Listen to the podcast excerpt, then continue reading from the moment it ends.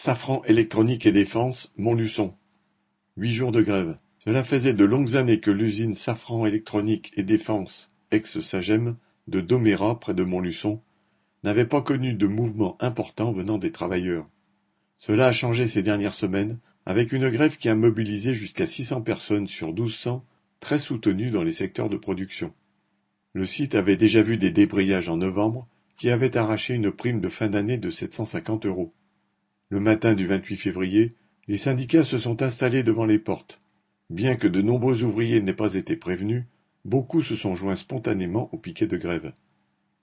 Ils demandaient 100 euros net d'augmentation, comptant sur le fait que le PDG, Andriès, n'avait pas hésité à s'augmenter lui-même pour faire face à la crise, en s'attribuant plus de 20 000 actions, tout en leur en proposant 10 par personne tout au plus.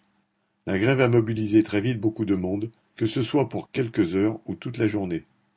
Au bout du troisième jour, la direction a décidé de passer à l'action en accordant enfin une augmentation allant jusqu'à 300 euros, mais uniquement aux cadres.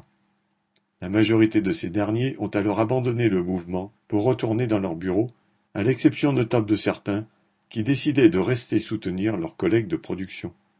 La direction a multiplié également les petits coups de pression individuels prenant des ouvriers à part pour les menacer de sanctions, y compris de poursuites judiciaires.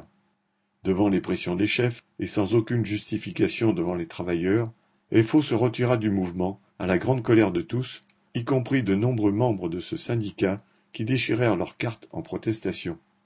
Mais les grévistes continuant à tenir le coup, au bout du huitième jour, à court de stratagèmes et de ressources pour faire tourner les lignes, la direction envoya la police les menacer.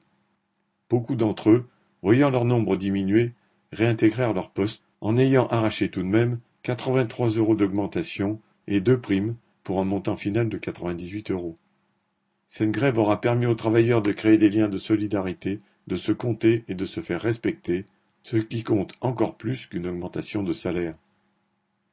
Correspondant Hello.